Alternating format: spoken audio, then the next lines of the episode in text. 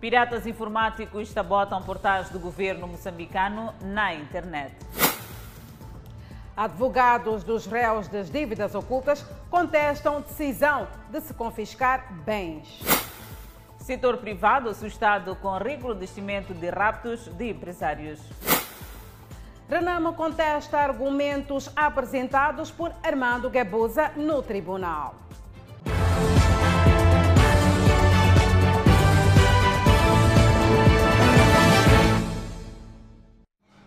Boa noite, estamos em direto e em simultâneo com a Rádio Miramar e com as plataformas digitais.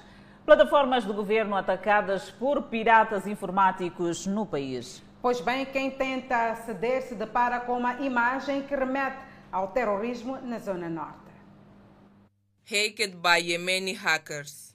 Uma imagem assustadora que aparece nos websites do governo e instituições públicas. Entretanto, cidadãos tentaram aceder aos websites, mas foram recebidos com essa informação. Seria muito assustador. Se fosse no meu caso, não sei o que faria. Se desistia de ir tratar o BI ou o que, não sei. Mas é muito assustador mesmo. Dezenas de websites nacionais de domínio do governo, no caso gov.mz, estão temporariamente indisponíveis. Não é justo entrar no, no Departamento de Estado né? e deparar-se com isso. Quer dizer que a segurança está. Tá como podemos dizer, está muito fraca, né? Em termos de programação e tudo, porque, em primeiro lugar, eles tinham técnicos capacitados que era para proteger aquilo que é o patrimônio do Estado. E, em segundo lugar, também, isso parece uma ameaça. Ataque cibernético é ação praticada por piratas informáticos que consiste na transmissão de vírus que infectam danificam e roubam informações de computadores e demais bancos de dados online. Em tempos de pandemia de Covid-19, para aceder a alguns serviços públicos, há necessidade de fazer uma marcação online. E deparar-se com uma imagem igual a esta é um tanto quanto assustador. E analistas associam também este tipo de imagem com o terrorismo que se vive no norte do país. E tem esta imagem que para mim é um pouco preocupante, que aparece é, associada numa primeira vista, associa-se ao movimento islâmico, no caso vertente eh, ligado a terrorismo. E tendo em conta que Moçambique neste momento enfrenta eh, uma situação eh, de ataques por terrorismo internacional na província de Cabo Delgado. Belmiro reitera que o Estado deve preparar-se para fazer face a este tipo de ataques cibernéticos. Nós temos um desafio como Estado no sentido de nos organizarmos melhor e percebermos de fato que hoje as tecnologias de informação e comunicação são plataformas fundamentais que precisam de facto do investimento sério do Estado para permitir que as mesmas não possam estar à mercê desses grupos que procuram de uma ou de outra forma de facto desestabilizar os estados, as organizações, as empresas. Por outro lado, José Barrama, engenheiro informático, acredita ser um teste para aferir o nível de segurança dos sites do governo moçambicano e não vê muitos riscos para a sociedade. Não há muito risco de perda de informação, porque a informação que era vinculada uh, nesses sites é um, típico missão, visão, valores, uma, uh, como assim, uh, uma ação do diretor-geral. Este ato ilegal é considerado um crime informático, também chamado de cibercrime, crime eletrônico ou crime digital.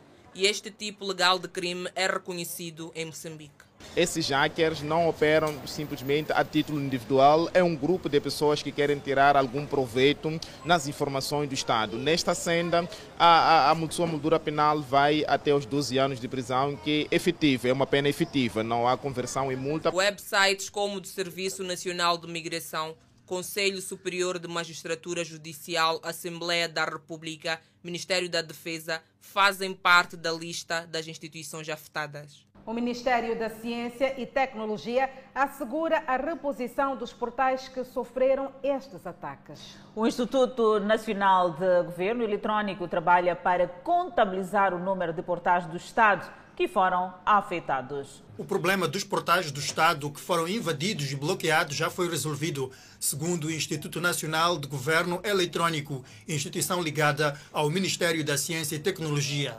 O diretor-geral do Instituto Nacional do Governo Eletrónico adianta ainda que os portais foram recuperados sem o pagamento de nenhum valor de resgate por parte dos invasores ainda não identificados. A recuperação não se baseou em fazermos uh, uh, pagamentos.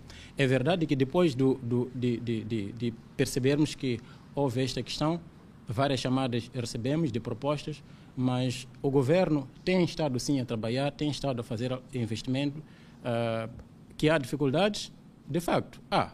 A, exiguidade, eh, assim como todo mundo está com dificuldades, vários países, mas o governo tem estado a fazer algum esforço e o que nós fizemos foi a nossa equipe trabalhar no sentido de, baseando-se em, em, em cópia de segurança, backups que nós temos, que são guardados, eh, digamos, em outros, eh, digamos, servidores.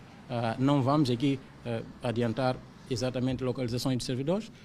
Fizemos a reposição, digamos, dos sites e dos portais e a informação lá está. Foram já desenvolvidos trabalhos de reforço do sistema informático. O Instituto Nacional de Governo Eletrônico trabalha para contabilizar o número exato de portais que sofreram o ataque. Esclarece que a invasão do sistema informático não significa que o mesmo seja vulnerável ou frágil em termos de segurança. Na verdade, foi um servidor só que havia sido afetado e não foram todos os portais, foram alguns deles. Vamos fazer a contabilização também para podermos uh, uh, uh, nos organizarmos melhor uh, e um, tiramos fora do ar até mais ou menos voltamos a colocar o servidor no ar. Pense que em torno das uh, 12, 13 horas, uh, quando já tínhamos feito os trabalhos, já tínhamos testado a, a, a, funcionalidade dos portais, quando vimos que estavam os portais a funcionar, eh, devolvemos os portais, o servidor no ar, porque bastava ativar o servidor, ele estar no ar os, os sites também, os portais todos estariam no ar. Na altura em que o servidor estava desligado, todos os acessos que, que eram tentados fazer eram sem sucesso. O Ministério da Ciência e Tecnologia trabalha para evitar que situações de ataque aos portais do Estado voltem a acontecer. Ainda hoje, aqui no Fala Moçambique, vamos analisar o assunto, os ataques cibernéticos em estúdio. Por agora, o momento é reservado ao julgamento das dívidas ocultas.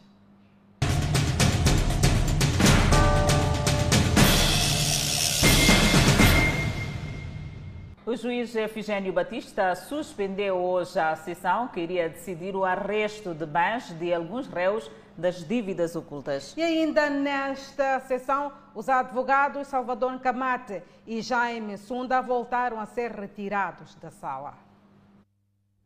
É um dia marcado para a sexta secção do Tribunal Judicial da cidade de Maputo decidir sobre o contraditório diferido do Ministério Público que pede arresto de bens de alguns réus do processo. Querela 18 para 2019C, caso das dívidas ocultas. E tanto ao senhor Bruno Langa, Sim.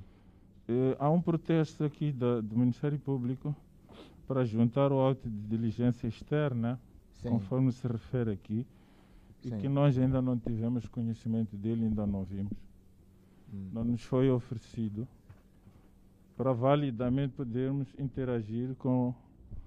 Eu, pelo menos, penso que devo interagir com os meus constituintes sobre este, esta, este auto de diligência externa.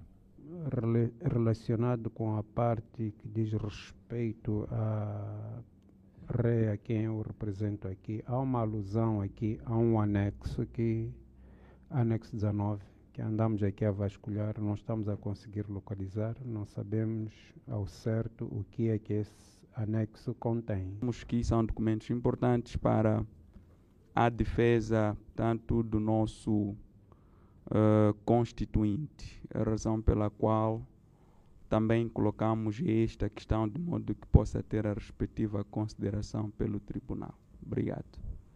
Então também não foi notificado de algum documento? Uh, fomos notificados de dois documentos e outros documentos protestou-se, portanto, juntar, mas não não foram ainda notificados dos mesmos. Exato. Muito bem. O advogado Isalso Mahanjan entende que houve violação do artigo 35 da Constituição da República. O causídico quer saber sobre os critérios usados para a escolha dos réus que podem ver os seus bens arrestados o, a instauração do arresto apenas a estes, atendendo ao princípio da igualdade plasmado no artigo 35 da Constituição da República de Moçambique, sob pena de estarmos aqui na presença de um prejuízo, ficar óbvio de que os que estão aqui serão os inevitavelmente condenados, uh, ou, ou os aptos a serem condenados. Uma vez que quase todos os advogados asseguram não terem sido notificados, o tribunal decidiu pela interrupção da audiência. Vamos continuar no outro dia. Para o assunto aqui é simples e claro tem uma providência que tem um rol de bens que o Ministério Público alega que são seus e que está a pedir arresto desses bens, é para se pronunciar só sobre isto. Nesta sessão, os advogados Salvatore Camate e Jaime Sunda voltaram a ser retirados da sala. Os bens a serem arrestados são bens dos arguídos no âmbito de uma ação civil incerta em processo penal neste processo. Por isso, o Tribunal insta aos dois que cumpra o despacho, sob pena de serem retirados coercivamente. O contraditório diferido passa para quinta-feira da semana em curso. O presidente da Arnamo quer que a justiça seja certa no caso das dívidas ocultas. O Sufo Momad criticou as declarações de Armando Emílio Guebuza sobre a composição da Assembleia da República. Foi com desagrado que a Renamo ouviu a argumentação do antigo presidente da República, Armando Guebuza, sobre os motivos que ditaram a não submissão da contratação das dívidas à apreciação da Assembleia da República. Esta falsa narrativa que permitiu o maior calote financeiro de todos os tempos encerra em si uma série de contradições se não vejamos. Mas, afinal, o Sistema Integrado de Monitoria e Proteção da Zona Econômica Exclusiva de Moçambique era para proteger a nossa riqueza ou era para combater a Arnam? Por outro lado, a Renam defende a audição do Presidente da República, Filipe Nyusi, então Ministro da Defesa e chefe do Comando Operativo. O Presidente da República, Filipe Jacinto Nyusi, deve ser ouvido no âmbito do processo a correr os seus trâmites na PO. O partido Renam afirma que é preciso resgatar a dignidade de Moçambique além fronteiras.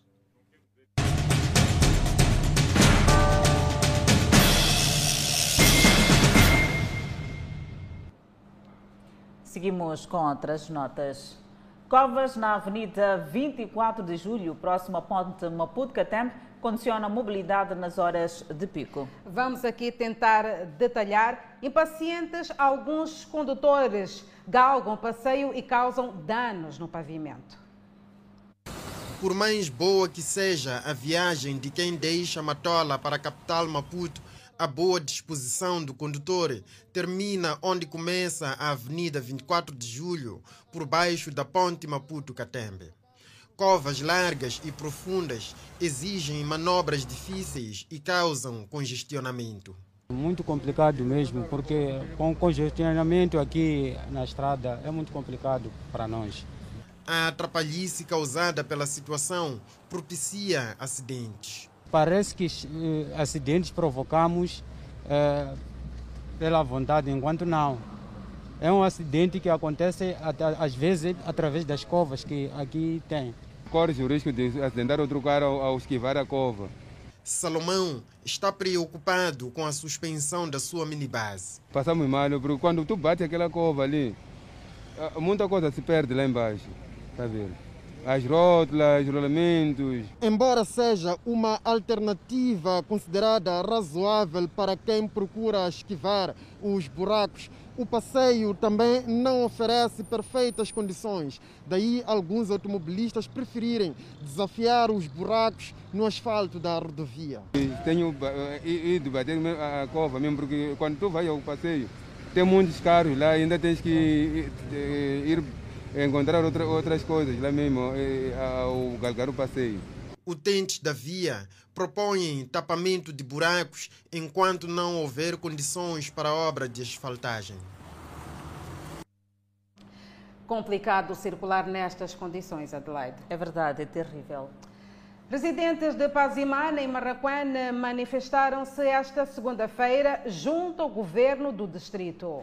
Em causa está o aumento da tarifa cobrada pelos transportadores. Transporte com destino a Pazimane mais caro, sem comunicação prévia aos passageiros. Motivo bastante para uma manifestação junto à administração do distrito de Marraquém.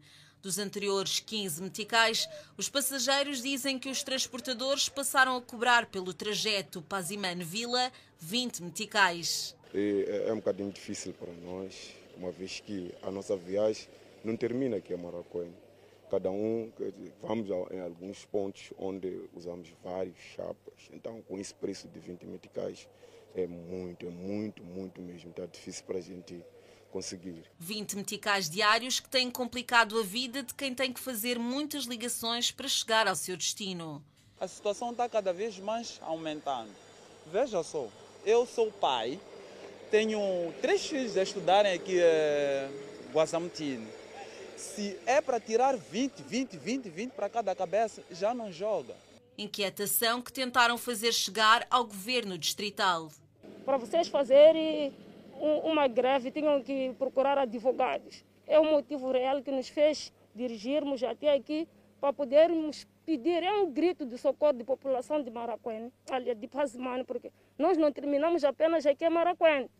Temos que apanhar outros carros para outros sítios, outros vão a Matola, outros vão a, a Baixa, Museu. Então, esse valor nós não estamos a aguentar. Os transportadores de passageiros dizem que a revisão do preço é do conhecimento da Comissão. E os transportadores de passageiros afirmam que a nova tarifa que está a ser cobrada surge devido às condições em que se apresenta a via.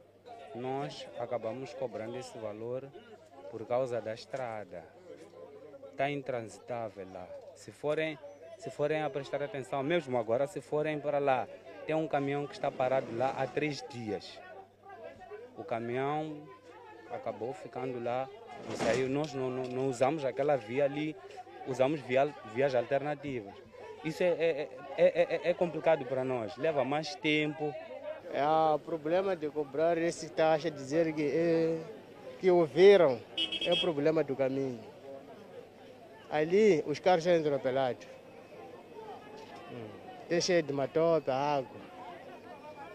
Tinha 10 carros, mas estragaram tudo. A nossa equipa de reportagem tentou entrar em contato com o governo distrital. Sem gravar entrevista, um dos responsáveis pela área de transporte afirmou que o governo vai colocar fiscais nos terminais para controlar irregularidades. Danissa e em contato com a Miramar, o governo do distrito de Marroquém disse que as tarifas são ilegais e que vai caçar as licenças dos operadores que insistirem na prática de preços não autorizados. Exatamente, Adelaide, estamos a falar de preços, por isso mesmo é que vamos falar também desta variação. São os preços do amendoim e feijão que reduzem em alguns mercados da capital do país, com destaque para o grossista do Zimpeto. Mesmo a ver com a oferta, porque esta é época da colheita de alguns produtos alimentares. O momento é de muita produção. Campos agrícolas carregados de amendoim, sobretudo na região sul do país. Os camponeses estão animados e acreditam que este ano vai ser melhor em termos de produção, mas também da venda do amendoim. Há muita produção este ano. Há muita gente que tem, os que, tem, os que semearam já estão a colher muito amendoim. Edna já chegou a comprar o copo de amendoim a 50 meticais e a caneca de feijão a 90 no mercado Fajardo. Agora os preços variam de 20 meticais o amendoim nacional e 30 o importado. Uma redução que estimula. E na altura não era fácil. Até eu, em particular, optava em fazer mesmo o caril de amendoim, do, aliás, de, de, de óleo, né? Nesse caso. Então não dava mesmo para comprar, não dava, mas agora já dá. Já dá. Diferente do que acontecia nos meses de setembro e novembro, onde o saco de amendoim chegou a custar 5 mil meticais. O saco de amendoim nacional está a 4,200. antes estava 5. Hum. Então, este aqui, antes estava 8. Essa amendoim que é da Soaz. Sim. Agora, este aqui está, está 5,200 a 5. Sim. Dona Glória compra o amendoim constantemente no grossista. Amendoim está razoável. E está melhor. Não está muito elevado. Hum. A variação dos preços não é vista de bons olhos pelos vendedores. Está vendo, tá vendo esse amendoim aqui?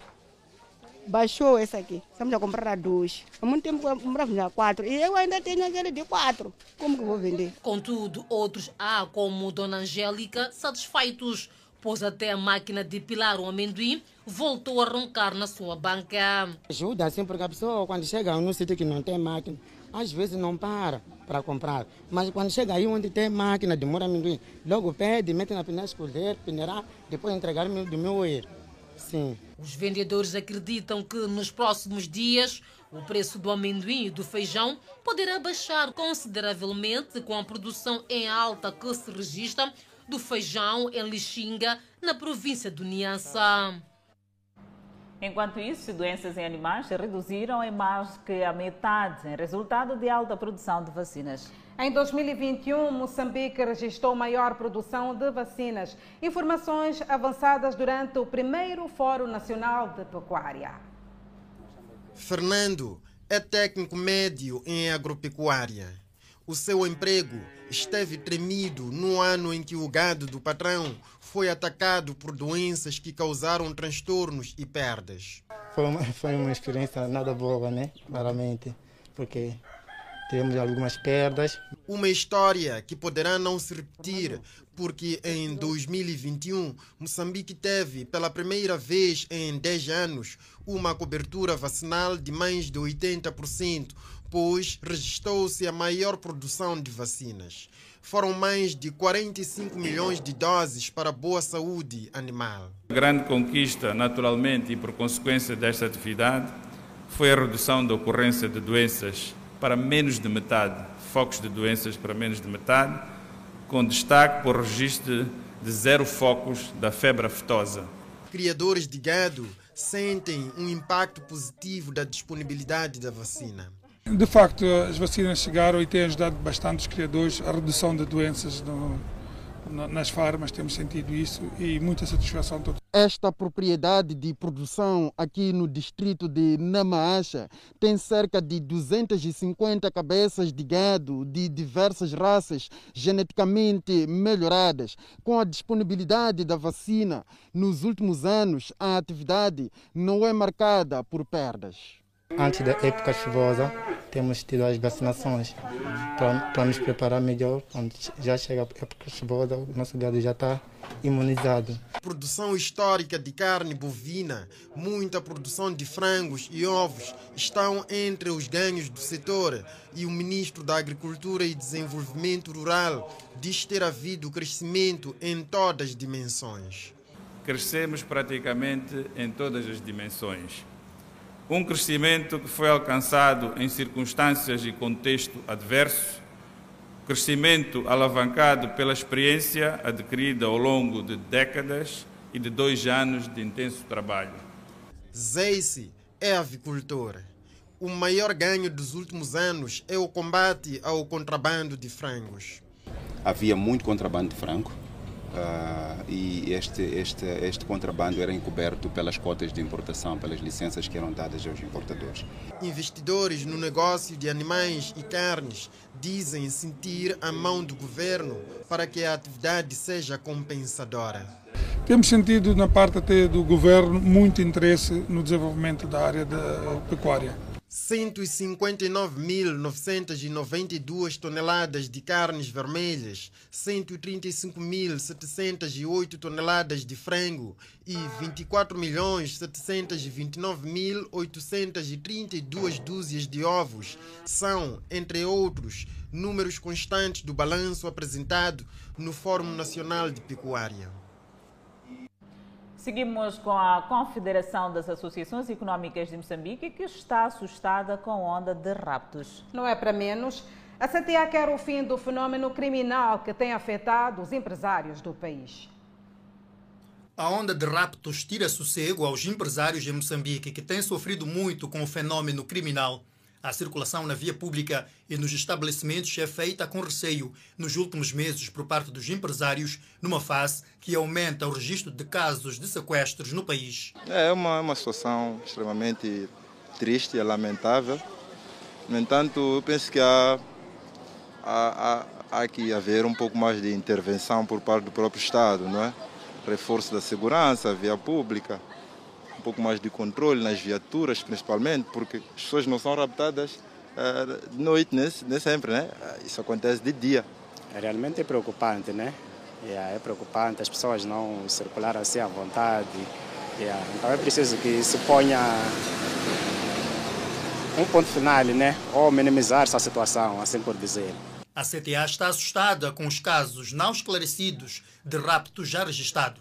A Confederação das Associações Econômicas de Moçambique está preocupada com a ocorrência de raptos de empresários, sendo que os dois últimos raptos foram registrados no presente mês de fevereiro na cidade de Maputo. E para combater o fenômeno criminal, a CTA anuncia a criação de uma brigada anti-raptos. Que devido ao aumento exponencial de raptos e da insurgência no, nosso, no norte do país, a CTA criou um pelouro de segurança e proteção privada. E no âmbito da sua missão, tem vindo a interagir com o Ministério do Interior e o Ministério da Defesa Nacional. A nível do diálogo público-privado, saudamos a impecável interação do Ministério da Defesa Nacional em diversas matérias que temos vindo a dialogar, quer a nível da liderança, quer ao nível técnico. Por seu turno, na interação com o Ministério do Interior, não vislumbramos a mesma dinâmica, tendo a CTA endereçado a este Ministério um conjunto de matérias para discussão que inclui o combate aos raptos e mitigação dos seus efeitos. Fenômeno de raptos que tem retraído investimentos. Que o fenômeno dos raptos tem vindo a impactar negativamente eh, o tecido empresarial, tem vindo a retrair os investimentos, tem vindo a provocar alguma saída maciça de empresários que decidiram desinvestir em Moçambique. Isso podemos afirmar com segurança. A breve trecho nós traremos dados mais eh, pormenorizados eh, do impacto negativo que o fenômeno dos raptos tem trazido à economia do país. A CTA exige o esclarecimento dos últimos casos de empresários que foram sequestrados na cidade de Maputo, um moçambicano de origem indiana e outro turco. E seguimos com outras notas informativas. Em oito distritos da província da Zambésia, a depressão tropical do Maco fez dois óbitos e deixou mais de 180 famílias vulneráveis. Algumas infraestruturas públicas e residências também foram destruídas por esta tempestade. As mortes ocorreram nos distritos de Inhaçuns e Namacura, causadas por desabamento de uma residência e naufrágio numa canoa. Agora está em curso a busca de um cidadão desaparecido é um rio no distrito de Namacurra. E também tivemos registro eh, de dois óbitos, eh, sendo um desaparecido neste, até o momento. Eh, e destes óbitos, fazer referência que um foi por, por, por queda de, uma, de uma residência em, em e o outro foi, foi por, por, por naufrágio em, em, no distrito de Namacurra. E, bom... A pessoa que desapareceu? A pessoa que desapareceu até o momento ainda é, continua dado por desaparecido, não foi? Foi no rio, foi arrastado Penso pela foi no, foi no rio, sim, foi arrastado pela, pela água, era um casal. E, e, neste momento o governo está a fazer todo o esforço no sentido de conseguir é, localizar, localizar o, o, o corpo. O delegado provincial do Instituto Nacional de Gestão, Riscos e Calamidades disse que comparativamente à tempestade Ana do Maco foi menos devastadora Daí que decorrem algumas ações no âmbito setorial para o apuramento de danos, quer em termos de infraestrutura, como escolas, centros de saúde e estradas, para sua avaliação. Bom, em termos, em termos de infraestruturas escolares e hospitalares, até o momento não temos nenhuma indicação, mas há um trabalho que está a ser feito a nível dos governos distritais para fazer o levantamento preliminar, uma, avaliação rápida do, dos, dos danos, que é para termos de fato alguma informação sobre quantas infraestruturas escolares e, e de saúde, unidades sanitárias foram, foram. Quais são os distritos mesmo? Os distritos, neste momento, vemos mais, eh, maior impacto a nível do distrito de Namacura, em Lugela, tivemos situações em Assunge, em Luabo, tivemos também em, em Mucubela. E referir que neste ponto específico, que é Mucubela, tivemos a intransitabilidade da, da, do, do troço da ponte sobre o rio, rio Nipiode, que ficou, que, uh, ficou condicionada a transitada decorrente do, do gagamento do, uh, das águas sobre a ponte. Tivemos também algum problema em, em Molevala e, e, e, penso que o setor, o setor de estradas, que a ANE e os outros, devem estar a fazer algum trabalho para repor essa transitabilidade. Os distritos de Mucubela e Lugela ficaram temporariamente intransitáveis devido às águas que haviam galgado as estradas e pontes impedindo o seu acesso, sendo que esta situação foi rapidamente solucionada. Criminosos aproveitam-se de casa abandonada para assaltar em Chamanculo. Enquanto isso, no Chimoio, que já conta-se com dicas para escoamento de águas pluviais. Notas a acompanhar logo após o intervalo. Até já. É o Fala Moçambique que está de volta. Três adolescentes morreram por afogamento na Baía de Inhambane. E neste incidente, o jovem de 19 anos de idade foi resgatado com vida. As vítimas são três adolescentes de 13, 14 e 16 anos que se afogaram quando tentavam dar um mergulho nestas águas da Baía de Inhambane. Nem fizeram barulho, nem pediram socorro, porque aí no meio tinha um barquinho que estava a pescar. Se fosse pedir um socorro, talvez, oh, aquele barco talvez podia ir socorrer, mas nem fizeram barulho, nem fizeram nada. De repente desapareceram. Sim. Segundo familiares, os menores, por sinal vizinhos, saíram de casa e despediram que iam à praia para se refrescarem. Sucede que no final da tarde, o tio de uma das vítimas recebe telefonema dando conta que Edson, adolescente de 16 anos, havia se afogado. Foi provavelmente lá para as 15h30. Tivemos informação que o nosso sobrinho havia mergulhado na água. Então fizemos diligências, chegamos na praia, tentamos localizar o corpo, não conseguimos. Uma das adolescentes foi resgatado instantes depois do afogamento, sem vida. Outro, em vida e evacuado ao Hospital Rural de Chicoque para intervenção médica. Os outros dois foram encontrados no final da manhã desta segunda-feira nestas águas acabamos uma coisa de um, uma hora de tempo, uma hora e meia a procurar. Então conseguimos requiscar os corpos para que for assim. Foi justamente nesta área, aqui na Baía de Inhambane, do lado da cidade de Machis, onde foram encontrados os corpos dos dois adolescentes de 14 e 16 anos que teriam afogado na tarde de último domingo. Entretanto, as autoridades locais dizem que têm sido frequentes os casos de afogamentos nestas zonas. Pedi, ao favor, o capitania pelo menos vir envedar ali. Hum. Para sinalizar aquela Sim, sim, sim, sim, porque dizem que estão por chapas, mas ultimamente os miúdos tiram. Três vezes que puseram chapa ali, de dizer que é proibido, eles tiram porque... Nesse caso, tem que tomar muito cautela dos filhos e das filhas, não só sair, tem que saber que vão para onde, que vão brincar aonde. Se eles querem vir à praia, que levam os que saem, tem que sair descarregado para a praia, brincar à praia, não mergulhar, porque aqui. Não é a primeira vez. Todos os anos acontece isso aí. Sim. Mas são crianças, Sim, são crianças. Os corpos das três vítimas foram depositados na morgue do Hospital Rural de Chicuque. Recuperamos o assunto das plataformas do governo e públicas que foram atacadas por piratas informáticos no país. Quem tenta aceder aos sites não consegue, uma situação que cria muitos constrangimentos. Em estudo com Danissa Moiano, vamos analisar a situação. Danissa, é contigo. Exatamente, Adelaide Isabel, já estamos aqui deste lado com o economista Alfredo Mondlane, a quem desde já queríamos agradecer profundamente a sua presença em nossos estúdios para podermos falar deste assunto que de facto está, portanto, a preocupar, que é por conta destes hackers que neste caso conseguiram se infiltrar naquelas que são as informações do nosso governo. E a primeira questão que eu iria colocar é esta: como é que olha para este ataque cibernético que visou inclusive órgãos de soberania ligados à nossa justiça? Boa noite. muito obrigado por este convite para poder debruçar-me acerca deste assunto. Ah, é óbvio que o primeiro sinal que este ataque deixa ficar é que há uma necessidade de reforçar a segurança eletrônica. Ah, naturalmente que isto veio mostrar fragilidades do nosso sistema de informação.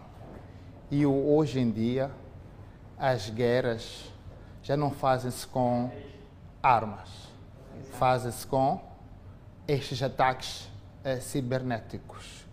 Eh, e os nossos sites, infelizmente, se olhar para a qualidade de informação que tem lá, já dava, já são sites que já dão sinais de abandono per si. Significa informação de 2015, informação não está atualizada, os servidores em que estes sites são alojados. Isto já mostrava fragilidades a nível de segurança eletrônica. E o mundo, a tendência hoje em dia é que o mundo tende a ser um mundo digital. Uh, se perceber, todas as empresas hoje em dia têm estado a investir muito na tecnologia e a segurança digital é uma das componentes. Então temos que repensar a maneira como nós vamos fazer a segurança eletrônica do país, porque podemos deixar informação muito sensível de um Estado que pode perigar realmente a soberania de um Estado. Hoje fala não, não se fala de informação é, pertinente que o, o, país possa ter é, é, perdido, mas amanhã pode ser uma situação muito, mas muito preocupante. É, é preciso começarmos a investir na segurança eletrônica. E tem modelos, tem modelos em função dos parceiros, das parcerias que o governo pode ter, pode fazer o outsource desta segurança eletrônica para empresas especializadas. E podemos identificar um nível de dados que nós queremos compartilhar com o mundo e fazermos outsource para sermos mais eficientes, etc. Todas as empresas hoje, as grandes empresas, estão a usar, estão a usar serviços uh, de segurança de outras espécies de consultoria especializadas no, no ramo. E nós também podemos ver como fazemos isso. Ou podemos eh, criar valências internas, que é através de investimentos em plataformas de segurança mais avançados, firewalls mais avançados, os, antivírus mais avançados, todo esse tipo de tecnologia eh, eh, eh, temos que considerar para reforçar a nossa segurança eletrônica. Numa altura em que Moçambique luta contra o terrorismo, isto é, na zona norte, o que é que de facto sinaliza este ataque cibernético para com a nossa própria segurança nacional? É difícil desassociar neste momento uh, qualquer questão que periga o Estado moçambicano sob o ponto de vista de, segura, de segurança quer eletrônica, quer segurança física. É difícil desassociar com a questão da insurgência no norte uh, uh, do país. E, e, se olharmos um pouco para as informações preliminares deste ataque, dão conta de uma região na, na Ásia.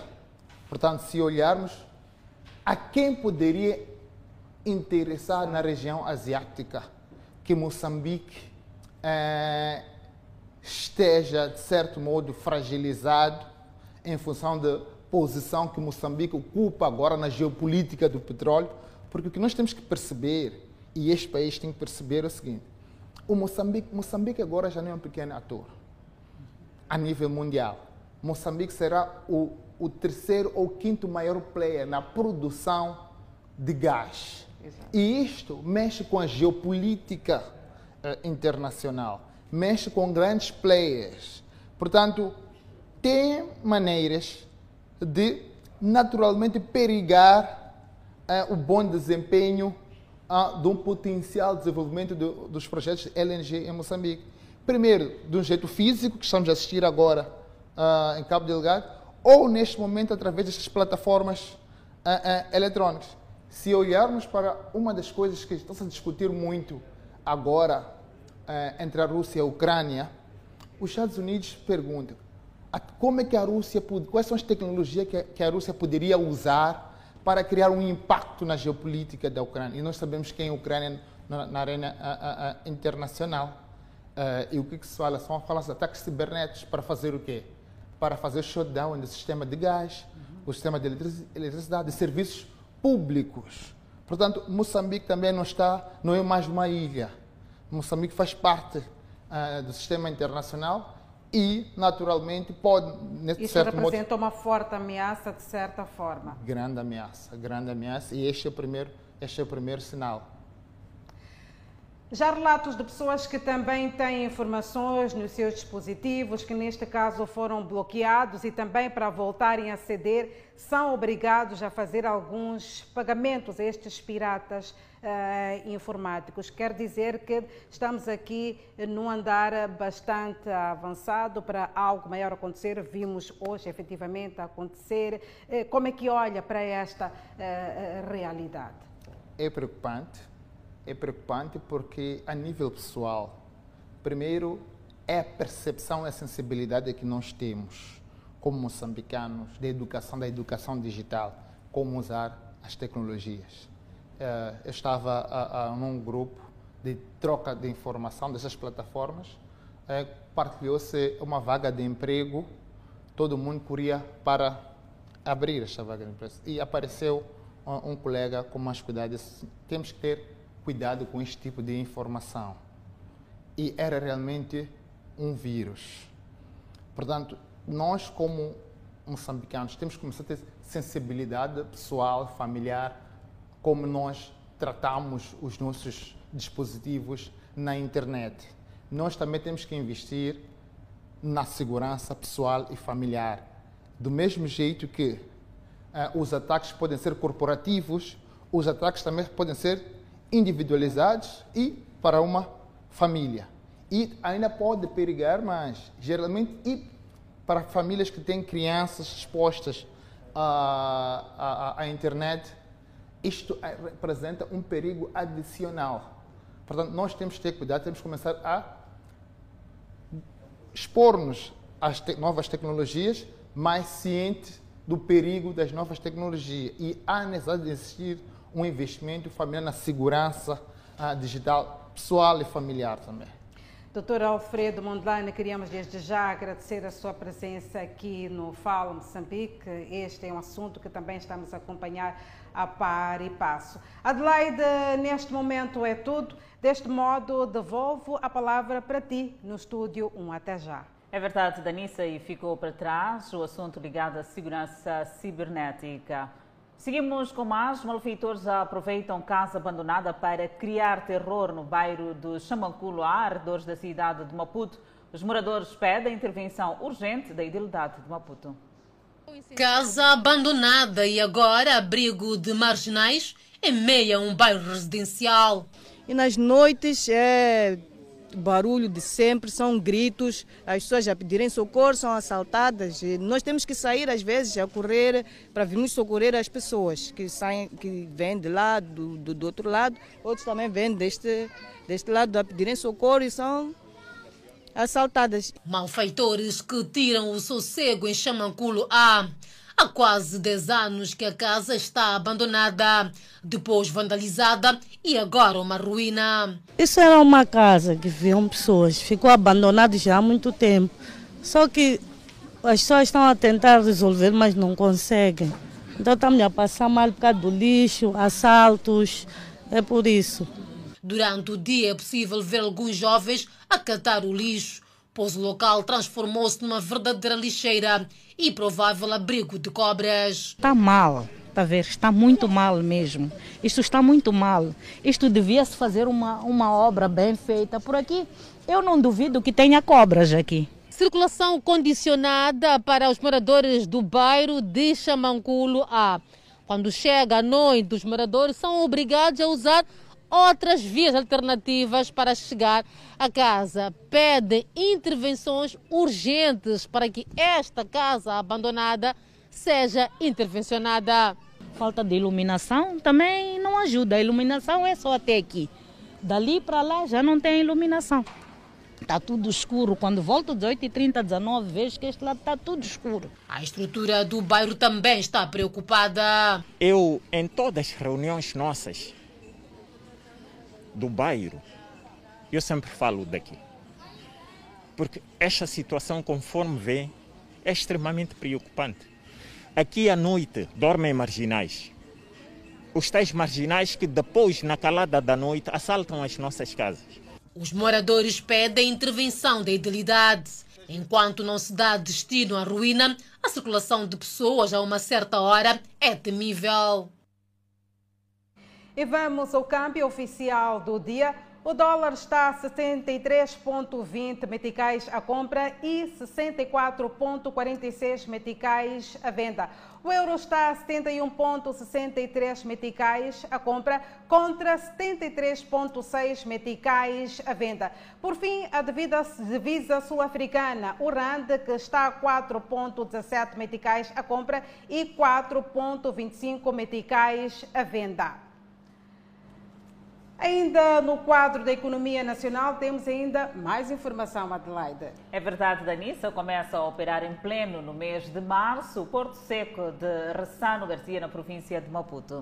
Espera-se, neste caso, que o terminal de carga em trânsito retire metade dos caminhões com minérios que circulam na Estrada Nacional número 4. A infraestrutura com capacidade para armazenar 250 mil toneladas de ferro crômio por mês vai descongestionar o número de caminhões que se registram na Estrada Nacional número 4, transportando minérios. A medida vai reduzir o número de acidentes naquela rodovia que liga Moçambique à África do Sul. Temos uh, o terminal de carga em trânsito e que já está a funcionar de forma experimental e que já retirou da estrada em média, cerca de 130 a 150 caminhões dia. Significa os caminhões que iam para o quilômetro 4, hoje em dia vão para o terminal de carga em trânsito. A ideia é diminuir em 50% as viaturas que fazem o trajeto Porto de Maputo, África do Sul e vice-versa. A funcionar de forma uh, ainda experimental, provou que pode retirar 130 a 150 caminhões dia uh, com, os, com o equipamento que tem rolante hoje. Com esse equipamento poderemos ir ao dobro, por enquanto, a cerca de 300 uh, caminhões dia que podem ser retirados da estrada para, para a ferrovia. Já está na posse da empresa Portos e Caminhos de Ferro de Moçambique cerca de 150 vagões que vão permitir o escoamento de minérios do terminal de carga em trânsito para o porto de Maputo. Durante a inauguração do, uh, das locomotivas e, e vagões na beira, foi anunciado de que o, o, a quantidade de vagões é de cerca de 300 vagões, dos quais 150 estariam na beira, mas 150 estariam no sul e já estavam no porto e vão continuar a garantir cada vez mais eficiência no corredor ferroviário para poder aliviar a carga na rodovia. Foi construído no Porto Seco de Ressano Garcia um terminal aduaneiro de mercadorias em trânsito para permitir o transporte das cargas atualmente transportadas por estrada para a via férrea. O estudo de impacto ambiental feito para esta área, numa fase inicial, contempla apenas o ferrocrômio. Comissão Política do MDM delega marcação da data e local de eleição do novo secretário de partido. Sobre saúde, Moçambique registrou mais 184 recuperados e 17 casos positivos da Covid-19. São notas informativas para conferir logo a seguir o intervalo. Até já. O país registrou mais 184 recuperados, elevando o cumulativo para 2.194, dizia. O país eh, registrou mais 184 recuperados, elevando o cumulativo para 219.106. O país tem 13 internados que recebem tratamento nos centros de isolamento. Moçambique testou nas últimas 24 horas 364 amostras, das quais 17 revelaram-se positivas, todos de nacionalidade moçambicana. Moçambique tem um cumulativo de 224.920 casos positivos, dos quais 224.551 de transmissão local. E após cinco dias sem registro de morte nas últimas 24 horas, Moçambique registra um óbito elevado para 2.189, o número de vítimas mortais por Covid-19. Moçambique tem 3.620 casos ativos da pandemia viral. Seguimos com mais notícias. Exatamente, Adelaide, a Comissão Política do Movimento Democrático de Moçambique delegou à mesa do Conselho Nacional a responsabilidade de marcação da data e local para a realização da reunião que vai culminar com a eleição do novo secretário do partido. Foi durante a realização da nona sessão da Comissão Política do MDM, a primeira dirigida pelo Lutero Semango, na qualidade de presidente do partido, que o Movimento Democrático de Moçambique deliberou encaminhar a decisão da realização da reunião do Conselho Nacional à mesa deste órgão. Em momento oportuno, iremos saber o local e a data da realização deste Conselho Nacional, que tem, dentre outros pontos de agenda, a instalação dos órgãos do partido. Isto é, o secretariado, a comissão política, a comissão de jurisdição, digamos, todos os órgãos do partido em geral poderão ser instalados neste Conselho Nacional. Lembrar que esta é a primeira reunião da Comissão Política do MDM após a polêmica registrada no Congresso que elegeu o Lutero Simango como presidente desta formação política. Judite Macuaco assegura que cerca de dois meses depois da realização do Congresso, reina no seio do partido um ambiente de união e todos focados no único objetivo de elevar bem alto o nome do MDM. Não existe nenhuma ferida. É, aquele foi um exercício democrático, vamos assim dizer, uma experiência, é, primeira experiência, nós nunca tivemos eleições internas onde tem candidatos dentro do partido. Então foi bom passarmos por aquele exercício, porque na verdade conseguimos viver e notar que temos que continuar a viver com algumas diferenças, temos que aceitar algumas diferenças, temos que aceitar ideias contrárias, mas ao fim e ao cabo, por último, nós unirmos. Nesta terça-feira, na cidade da Beira, o MDM irá promover uma marcha em memória à figura de Davis Simango. Estas cerimônias irão eh, partirão como início eh, a partir da delegação da cidade da Beira. Haverá uma marcha até ao cemitério da Santa Isabel. Da Santa Isabel, a marcha irá continuar até aqui na delegação política provincial. Nesta reunião da Comissão Política, foi aprovado o plano de atividades e orçamento para o ano de 2022. Chimoio já conta com diques para o escoamento das águas pluviais dos bairros da autarquia, uma iniciativa que visa mitigar as ocorrências de cheias. É um respirar de alívio para os munícipes de Chimoio com a implantação de aquedutos nos bairros que outrora ficavam alagados quando a chuva caísse. A dizer que nós, um pouco por toda a cidade, estamos a pôr aquedutos, estamos a pôr pontões, pontes. Portanto, quisemos fazer ali, apesar que tem um uma ponte que está perto, mas todas as possibilidades que nós temos de pôr um ou mais aquedutos ou pontões, com a colaboração dos nossos queridos agentes económicos. Piloto é um dos bairros que beneficiou de aquedutos. Uh, existe sempre esse problema de, da deslocação das crianças. Acontece em alguns locais que as crianças acabam por faltar às aulas porque não têm acesso para o outro lado. Portanto, nós temos que fazer, temos que fazer muito mais. Este era um local que, quando a chuva caísse, ficava todo alagado, dificultando a travessia dos munícipes, com maior destaque para os alunos. E este arquiduto poderá pôr o fim o sofrimento da população. Elias e José são residentes do bairro Piloto. Há três anos que não viam um cenário igual a esta implantação de aquedutos muito difícil a pessoa passar da winda da água, porque não tinha pontecas. Assim estamos satisfeitos, porque, porque já temos pontecas, vamos passar livres. Os alunos passavam mal? Sim. Há muito tempo as pessoas passavam de, de água, né? mas agora as pessoas já estão a passar bem. Chimoio é uma das cidades do país que, quando há ocorrência de inundações, alguns bairros se transformam em autênticas lagoas.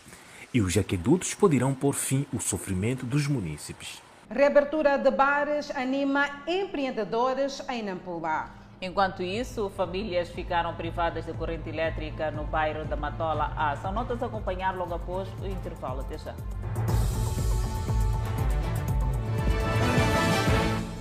Eu falo Moçambique que está de volta e com mais informação. A reabertura de bar está a animar os proprietários na cidade de Nampula. Os mesmos esperam dias melhores depois de dois anos de encerramento. Dois anos depois do encerramento de bares, novo normal e um alívio para os clientes que têm nos bares juntos locais, não só para tomar bebidas alcoólicas, mas também para passar refeições. Agora estamos mais à vontade, né? Conseguimos almoçar à vontade uh, nas barracas, de acordo com. Não podemos estar num restaurante, de acordo por causa dos valores, mas a partir de, das barracas já conseguimos passarmos a refeição. Tarcísio explora este estabelecimento desde uma semana depois da eclosão da Covid-19 no país. Os dois anos foram caracterizados por uma série de prejuízos. Teve que desmontar o plasma e o projetor que era para os clientes, além de ter apostado em reinvenção para manter o espaço, os trabalhadores e parte dos seus clientes. Quer dizer, perdemos clientes, perdemos muita coisa. Então vamos atrás de recuperar o que a gente não conseguia. Até algum momento nós tirávamos nossos valores para pagar trabalhadores, porque não conseguíamos suprir essas necessidades. Estabelecimento tinha que pagar, então eu também não podia sacrificar os trabalhadores por causa da situação em que estamos a passar. O momento é não só de reinvenção, mas também é apostar em investimentos nos estabelecimentos que há muito encontravam-se encerrados. Proprietários já adivinham dias melhores. Este outro proprietário esteve focado à venda de petiscos diversificados no lugar de bebidas alcoólicas. Conseguiu manter o espaço, embora reconheça ter sido uma tarefa difícil. Os dois anos que passaram foram anos assim muito difíceis. Pagamento de rendas, dos próprios trabalhadores que nos ajudam a trabalhar, mas assim acho que as coisas vão melhorar. No meio a esta satisfação, Tarcísio fala de equipas dos homens da lei e ordem e inspeção nacional das atividades econômicas, supostamente teimosas nas suas ações.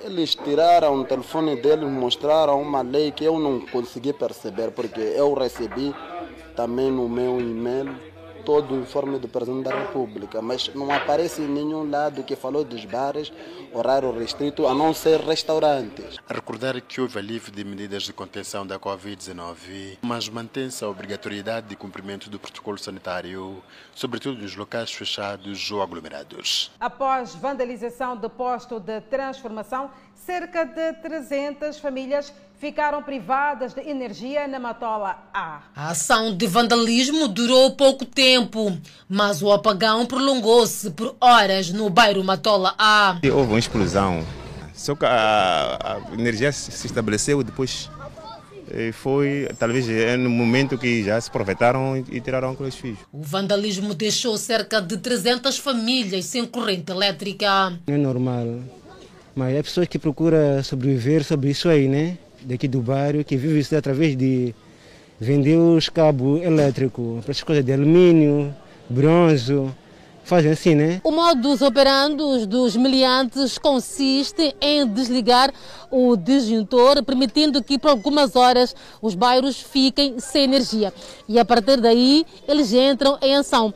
No caso deste posto de transformação de energia, foi vandalizado mesmo durante a madrugada. Houve um apagão então, depois acho que isso aconteceu por volta das duas da madrugada, porque teve que a equipe, a, uma da madrugada, que era para fazer, a, a, a, pronto, para normalizar o, o, transformador, mas prontos. Depois de receber a informação de manhã que o transformador, o transformador está fora, quando chegamos aqui deparamos com essa situação. A situação obrigou a presença da empresa fornecedora de energia, que fala de prejuízos de cerca de um milhão de meticais. Tem sido situações recorrentes. Temos, eh, temos uh, sofrido situações de vandalização das infraestruturas porque os, os miliantes querem, querem o cobre para vendas suposto, supostamente nas sucatas. Um cenário recorrente na Matola. A EDM apela à comunidade próxima aos postos de transformação de energia a serem mais vigilantes em caso de um apagão. É momento de observarmos um breve intervalo por hora. A previsão de estado de tempo para as próximas 24 horas. No norte do país, Pemba 31 de máxima, Lixinga 21 de máxima, Nampula 30 de máxima e previsão de chuva. Seguimos para o centro do país. Com uma máxima de 33, Quilimana 31, Chimoio 30, Beira 32. Na zona sul do país, a cidade de Inhambane, que será mais quente, de máxima poderá registrar 32, seguido de Xaixá e Maputo, que irão registrar 31 graus Celsius de máxima. De volta ao Fala Moçambique com a página internacional Joe Biden, reunido com o Conselho de Segurança para falar do acúmulo militar da Rússia nas fronteiras da Ucrânia. O presidente dos Estados Unidos da América, Joe Biden, se reuniu com o Conselho de Segurança Nacional para discutir os últimos desenvolvimentos sobre o acúmulo militar da Rússia nas fronteiras da Ucrânia, de acordo com o comunicado da Casa Branca. No final deste domingo, Biden conversou com o presidente francês Emmanuel Macron. Disse a Casa Branca, em meio a temores ocidentais, que a Rússia está a planear invadir a Ucrânia, o que Moscou nega. Mais cedo, Macron conversou com o presidente russo Vladimir Putin e em uma ligação separada com o presidente da Ucrânia, Volodymyr Zelensky. Centenas de moradores no leste da Ucrânia, controlada pelos rebeldes, continuam a fugir para o sul da Rússia. A França tem cerca de 2.400 soldados. Exatamente, recuperamos a nota de reportagem que dá conta de que centenas de moradores da zona leste da Ucrânia, controlada pelos rebeldes, continuam a fugir para o sul da Rússia. As pessoas fizeram fila na estação ferroviária de Dnestik neste domingo para pegar o comboio para a região russa do sul de Rostov, enquanto a crise da região continuava a se aprofundar. Tatiana, moradora de Donetsk do distrito de Oktyabrsk, que sofreu destruição maciça durante os combates em 2014-2015, disse que está com medo e quer sair porque não quer ficar na mesma situação quando sua casa foi afetada por bombardeios. Na sexta-feira, as autoridades separatistas anunciaram planos para evacuar cerca de 700 mil pessoas, citando temores de um ataque iminente das forças ucranianas, uma acusação que Kiev negou categoricamente.